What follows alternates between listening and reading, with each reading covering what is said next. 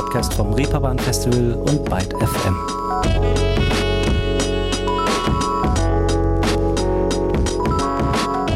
Einen schönen Tag zusammen. Willkommen zu einer neuen Ausgabe Ruhestörung.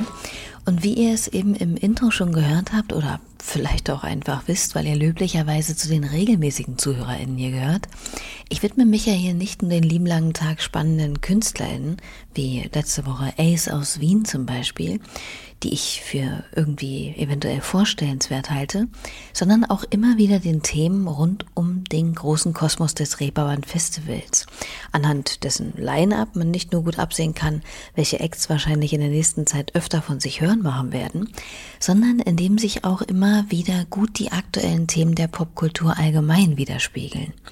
Was beschäftigt die Musikwirtschaft derzeit am meisten? Wie wirkt sich die Weltlage auf die Musikkultur aus und inwiefern kann sie hier und da sogar selbst aktiv werden? Einige Antworten, vor allem aber Denkanstöße, Austausch und Diskurse dazu werden auch in diesem Jahr wieder im Konferenzteil des vom 21. bis 24. September stattfindenden Reeperbahn Festivals zu finden sein. Und ja, genau darüber habe ich mich mit Detlef Schwarte im Vorfeld dieser Ausgabe unterhalten, der uns mal einen ganz guten Überblick auf die zweite wichtige Säule des Festivals verschafft. Ich bin Leonie Möhring und mein Gesprächspartner Detlef stellt sich am besten euch einfach mal selber vor. Ja, ich bin Detlef. Ähm, ich bin einer der Gründer des Reeperbahn Festivals und seit geraumer Zeit dort zuständig für die Konferenz des Reeperbahn Festivals, also alles, was mit der Musikwirtschaft zu tun hat. Genau. Und da hat er natürlich schon einiges mitgemacht, vor allem in den vergangenen zwei Jahren.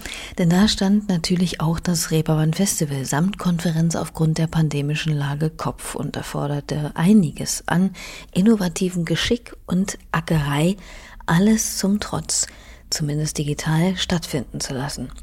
Unter welchen Bedingungen findet denn die Konferenz in diesem Jahr statt? Aktuell hat man ja fast schon das Gefühl, alles sei wie in guten alten Zeiten. Ja, das Reeperbahn Festival und seine Konferenz äh, werden nach allem, was wir heute wissen und hoffen und äh, voraussehen, in mehr oder weniger der Form stattfinden, wie wir sozusagen aus der Vor-Corona-Zeit kennen hinsichtlich des Umfangs der Programmvielfalt und dann hoffentlich auch des Ablaufes.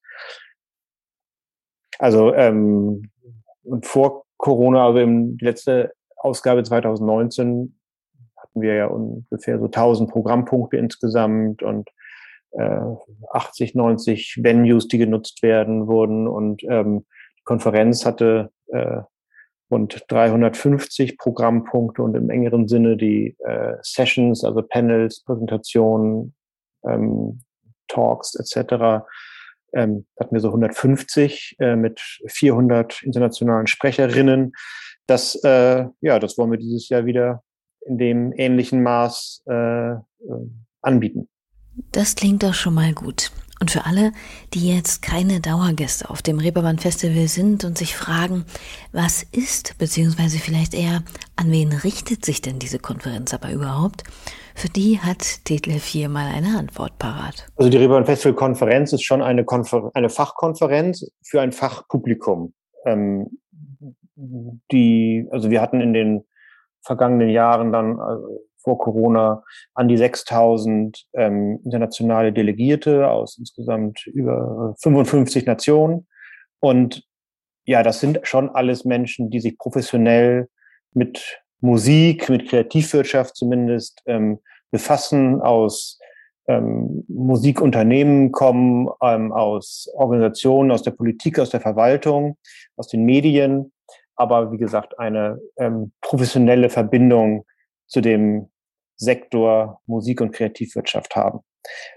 Es gibt im Programm des Reeperbahn Festivals auch andere Programmbereiche, die offener sind und niedrigschwelliger ähm, sind und sich auch hier und da mit, ähm, mit der Musikwirtschaft und dort so mit den Grundlagen der Musikwirtschaft und mit, auch mit Ausbildungsoptionen und, und Weiterbildungsmöglichkeiten in der Musikwirtschaft beschäftigen und sich auch an dann äh, jüngere Leute richten oder auch an Menschen, die noch nicht, ähm, sag ich mal, zum, zum engeren Kreis der Musikwirtschaftsvertreterinnen gehören.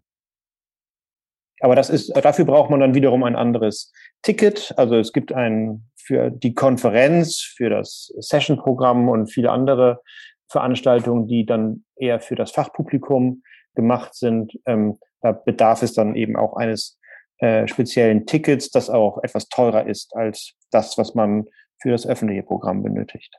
Gut, da haben wir also schon mal ein bisschen Licht im Dunkeln. Und nun zum eigentlichen Kern. Worum geht's da?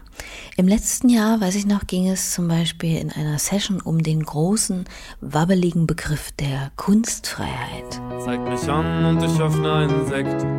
Das ist alles von der Kunstfreiheit gedeckt.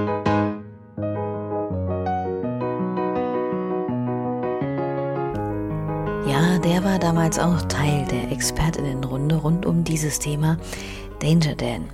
Des Weiteren ging es generell um Diversität im Business, um mentale Gesundheitsfürsorge im Musikbetrieb, um die Frage, ob und warum es zu wenig Managerinnen gibt, das komplexe Feld der Streaming-Welt und natürlich um Corona und die Auswirkungen auf Künstlerinnen und die gesamte Live-Musikwirtschaft. Wie präsent wird denn dieses leidige Thema in diesem Jahr sein? Ja, das wird natürlich auch noch wieder ähm, äh, präsent sein, weil natürlich die, die das Long-Covid für die Musikwirtschaft ähm, noch nicht wirklich äh, absehbar ist. Ähm, das gilt dort dann auch wieder sehr stark für den Live-Bereich zunächst, ähm, der natürlich nochmal ganz anders darunter gelitten hat als der Recorded-Bereich ähm, oder der Plattform, digitale Plattformbereich. Aber ähm, das wird es halt unter dem Gesichtspunkten, äh, wo stehen wir, wie sind, äh, können die Wirtschaftshilfen auslaufen, welche Hilfen sollten weiter ähm, bereitgestellt werden, staatlicherseits, um den Sektor ähm, weiter zu stärken und sozusagen in seinen Weg in die Normalität hinein ähm, zu begleiten. Das sind natürlich Fragen, die wir dort auch diskutieren werden und auch äh, mit hoffentlich dann auch Politikern ähm, diskutieren werden, damit ähm, das Thema in Berlin primär dann ähm, nicht von der Tagesordnung rutscht. Tja, die Gefahr besteht natürlich immer, vor allem wenn sich die Probleme und Krisen in der Welt chronisch übereinander stapeln. Das Phänomen, dass ein viel diskutiertes Sujet einem anderen noch brisanteren weichen muss, können wir stets und ständig in den Nachrichten verfolgen. Aber bei der Konferenz des Reeperbahn Festivals fliegt da nichts unter den staubigen Flocati. Da kommt alles auf den Tisch. Zum Beispiel auch das weite Feld der Klimakrise, die natürlich auch an der Musikbranche nicht spurlos vorbeigeht und vorbeigehen sollte. Doch wie nachhaltig sieht's denn eigentlich in dieser Ecke aus? Wenn man mal nach dem offensichtlichsten geht, also sagen wir mal den Touren, bei denen man ja sofort unzählige Flugreisen, fette Busse und Konzertmüll vor Augen hat, denkt man vielleicht erstmal, naja, nicht so doller. Aber das ist ja nur ein Bruchteil der ganzen Wahrheit, wie mir auch Detlef erklärte. Naja, es ist, man denkt immer, dass das vor allem ähm, das Touring betrifft und ähm, die Verschmutzung bei Festivals und ähm, natürlich auch der der Autoverkehr von Fans, die irgendwo hinfahren, um dann große Konzerte zu erleben etc. Und deswegen dieses Green Touring ähm, und Greener Festivals Ding das einzige und das größte Thema sind. Aber letztlich der, der, der CO2-Abdruck der Musikwirtschaft, der wird natürlich primär und vor allem ähm, durch den Energieverbrauch bei den Streamingdiensten ähm, verursacht. Also ähm, und von jedem Einzelnen von uns, der letztlich natürlich diese Dienste auch gerne und viel nutzt. Also das und diese, das wollen wir abbilden, dass es verschiedenste Ansatzpunkte und auch Problemstellungen gibt, die ähm, im Bereich der Musikwirtschaft natürlich durchaus angekommen sind, aber wo wir noch nicht so weit sind zu sagen, hey, ähm, hier gibt es ein einheitliches Vorgehen, äh, es gäbe eine einheitliche Zertifizierung, um zu sagen, hey, das sind Maßnahmen, die ähm, halt genau die sind, die wir, ähm, ja, die alle einhalten sollten oder, oder umsetzen sollten, damit wir gewisse ähm, Ziele, Klimaziele erreichen. Und das, ähm, Programm, was wir da anbieten wollen. Und der Umstand, dass wir das halt mit einem eigenen sogenannten kleinen Climate Hub innerhalb der Konferenz machen wollen, das ist einfach, äh, um der Sache dann gegenüber den Delegierten, die dort vor Ort sind, äh, das mit einem gewissen Nachdruck zu vermitteln und für diejenigen, die sich damit noch nicht so viel beschäftigt haben, äh, Ansatzpunkte zu finden und ähm, ja, einfach den Diskurs, der in der Branche durchaus schon vorhanden ist, weiter zu stützen und, und anzuschieben. So, und in der Vergangenheit haben wir das Thema natürlich auch schon beim Reeperbahn Festival, auch in der Konferenz gehabt, aber eben noch nicht in so einem Umfang und klar, wo das Business jetzt im vor allem Live-Bereich natürlich auch wieder stärker anläuft, ähm, ja, ergibt sich natürlich für den Wirtschaftsbereich auch besonders die Notwendigkeit, darüber weiter gut und gründlich nachzudenken und gemeinsam Wege zu finden, wie wir da besser werden können. Mit dabei bei diesem von Detlef angesprochenen Climate Action Hub sind unter anderem auch die Leute von Earth Percent und Music Declares Emergency, die zum Beispiel ganz konkret die Regierung dazu aufrufen, den Verlust der Biodiversität zu stoppen und den CO2-Emissionsausstoß bis 2030 auf Null zu senken. Aber auch natürlich an die eigenen Unternehmen ökologisch und nachhaltige Ansprüche stellen. KünstlerInnen wie Arcade Fire, Billie Eilish, Caribou oder Charlotte Brandy gehören zu den UnterzeichnerInnen. Letztgenannte spielt im Übrigen auch dieses Jahr auf dem Reeperbahn Festival. Oh, dass ich doch nur eine Pflanze werde, oh, dass mir dieser enge Stängel verholzt. Kein keckerndes Lachen, keine Gebärde,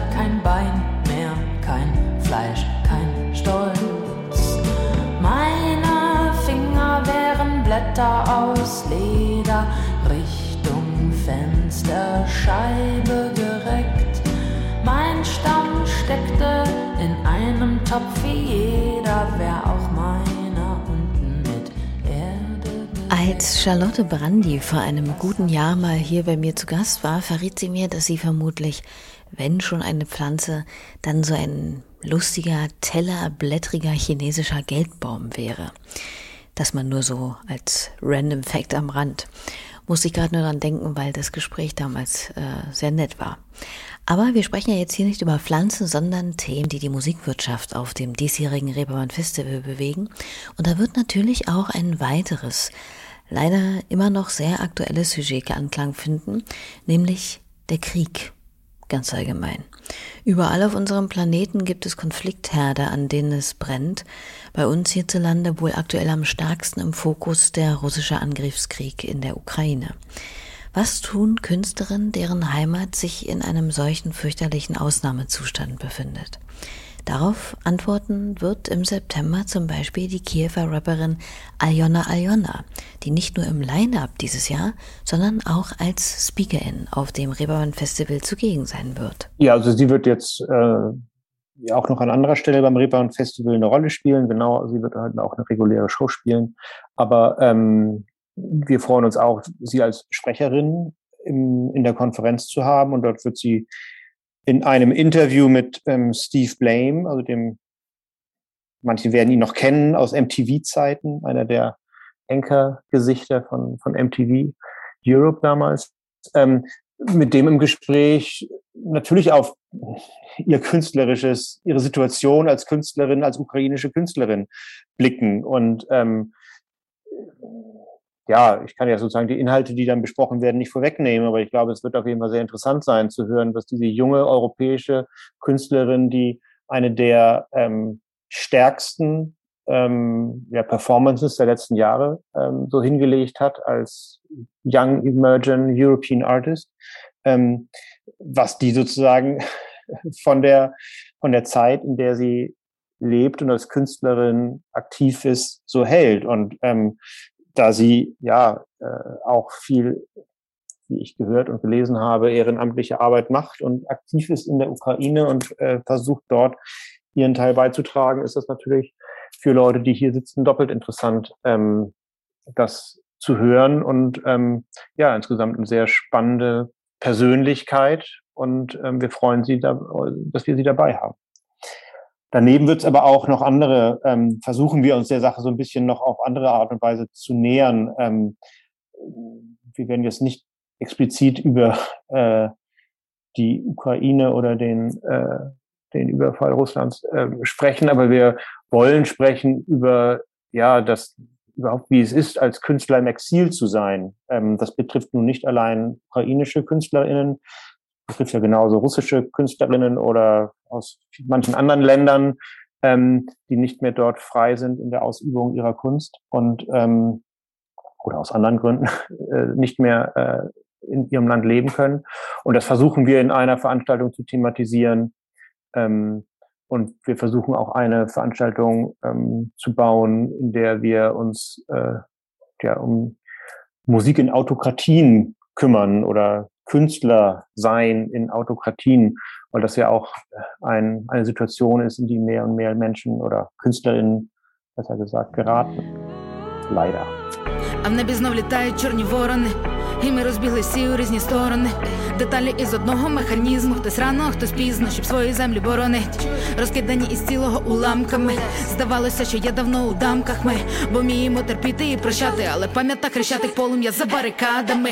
Куди дівати свою віру в правду? Це ніби якийсь пранк, але палестіни храму і те, що ми чули зранку за своїми фіранками, змусило нас переоцінити свої рамки тут, бо в серці завжди є місце для любові.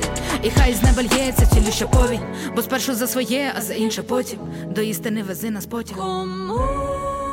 Einer ihrer aktuellsten Songs, in dem sie den Krieg gegen ihr Heimatland thematisiert, Ayona Ayona mit einem Auszug aus Jomo, heißt es, glaube ich. Warum? Man merkt, es wird also wie gewohnt durchaus auch politisch auf dem Parkett der Konferenz des Reeperbahn Festivals, wofür auch die Reihe des Parliament of Pop sorgen dürfte.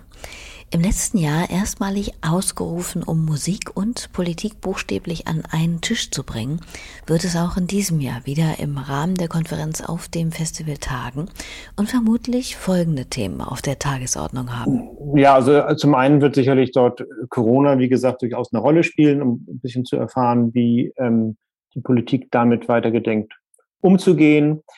Und ansonsten ist weiterhin und so als Running Gag, hätte ich fast gesagt, so als äh, sich durchziehendes Thema, auch durchaus seit Jahren, immer wieder die Frage, ähm, wie Musik, ähm, welchen Status Musik in der Kulturpolitik in Deutschland hat im Vergleich zu anderen ähm, Kulturbereichen, wie zum Beispiel der Film. Und da geht es natürlich immer darum, welche Förderstrukturen gibt es, welche Ressourcen werden bereitgestellt für einen Sektor und ist das ähm, alles gleichgewichtet oder ähm, werden da ähm, andere Bereiche eventuell bevorzugt?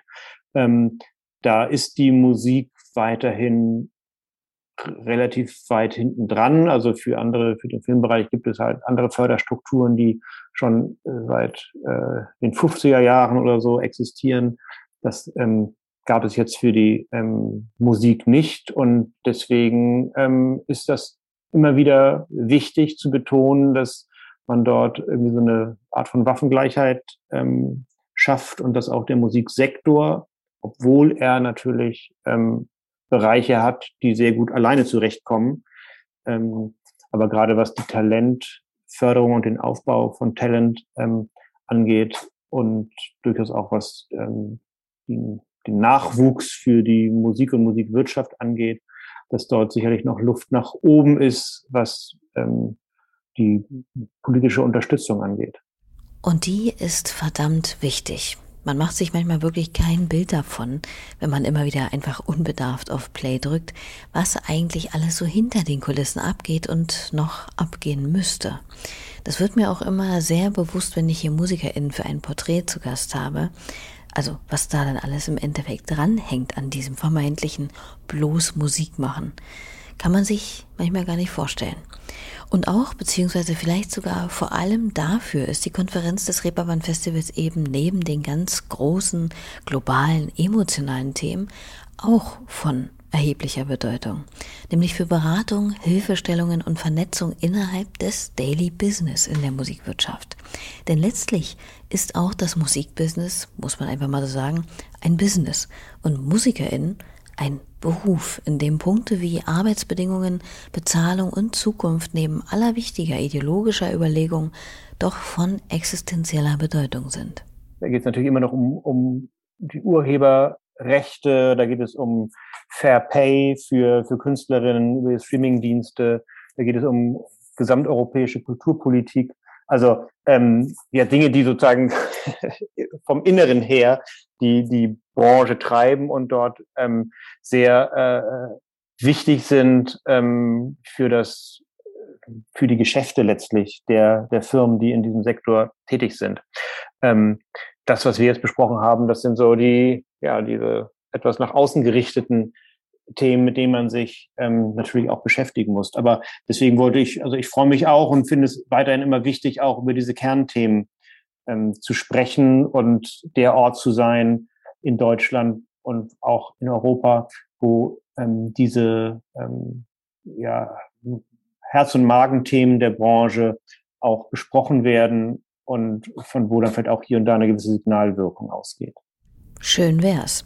Und wie wichtig diese Themen letztlich sind, zeigt sich ja auch, muss man mal sagen, immer anhand der TeilnehmerInnen, die dann im Endeffekt da vor Ort in den Panels, in den Sessions und so weiter sitzen. Ja, und wir sehen das, wir sehen das halt ja auch dann in der Konferenz selber. Also wir haben da elf Räume in diesem Jahr ähm, und hoffentlich möglichst sehr viele äh, äh Delegierte. Man sieht ja, wo dann nachher die, welche Themen gut besucht sind und wo dann vielleicht mal ein Raum eher etwas leerer bleibt. Und naja, das ist also durchaus die Sachen, die nah am Daily Business sind, ähm, sind schon weiterhin das, was am meisten zieht.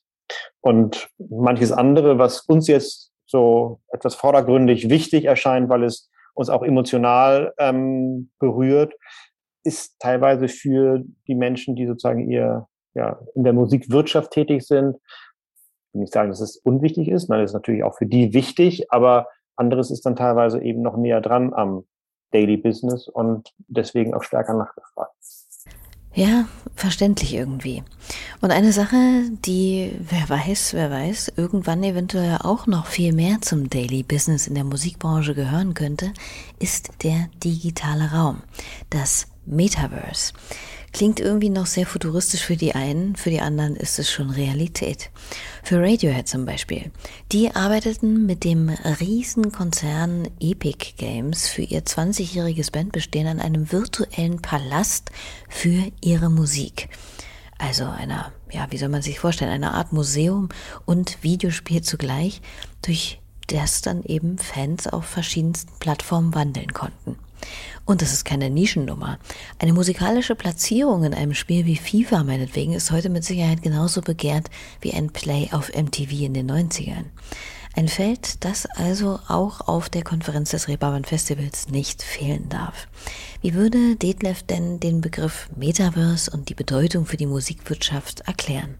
Ja, es, ähm, im, im Bereich der, der Digitalität und der Technologie ähm, schreitet, schreiten die Entwicklungen ja weiter rasant voran mit äh, vor allem der gesteigerten Rechenleistung, ähm, die möglich ist. Und ähm, das Metaverse ähm, und die verschiedenen Anbieter, die dort ähm, Welten im Internet letztlich ähm, schaffen, die irgendwann, die jetzt schon, aber irgendwann dann auch voll in 3D irgendwie begehbar sein werden und smart zu benutzen sein sollen. Das ist natürlich ähm, letztlich eine parallele Welt, die dort eventuell entsteht und wo es jetzt Ansätze gibt, dass sich dort neue ähm, Möglichkeiten für die Monetarisierung von Musik bieten und für Aktionsfelder für Firmen und Marken, die auch mit Musik arbeiten. Und ähm, die die Möglichkeiten scheinen unendlich. Ob das so ist, weiß ich ehrlich gesagt nicht. Aber das sind genau die Dinge, ähm, die wir versuchen wollen, im Rahmen dann auch der Konferenz zu thematisieren, Cases äh, zu beschreiben, die dort schon stattfinden, Anwendungen von Musik, ähm, die dort tatsächlich irgendwie zu neuen Geschäftsmodellen und einer Monetarisierung für Rechteinhaber, für Urheber, für Künstlerinnen ähm, nutzbar zu machen sind. Und das ist äh, ein Feld, wie gesagt, das ist, glaube ich, noch nicht Brot- und Buttergeschäft für die Musikwirtschaft, aber natürlich, wie vieles im Digitalen, ähm, sollte man da den Anschluss nicht verpassen. Und ähm, ja, wie gesagt, unsere Konferenz kann dort auch helfen, ähm, ein bisschen up-to-date zu bleiben, Inspiration zu bekommen und sich mit der Sache weiter zu beschäftigen.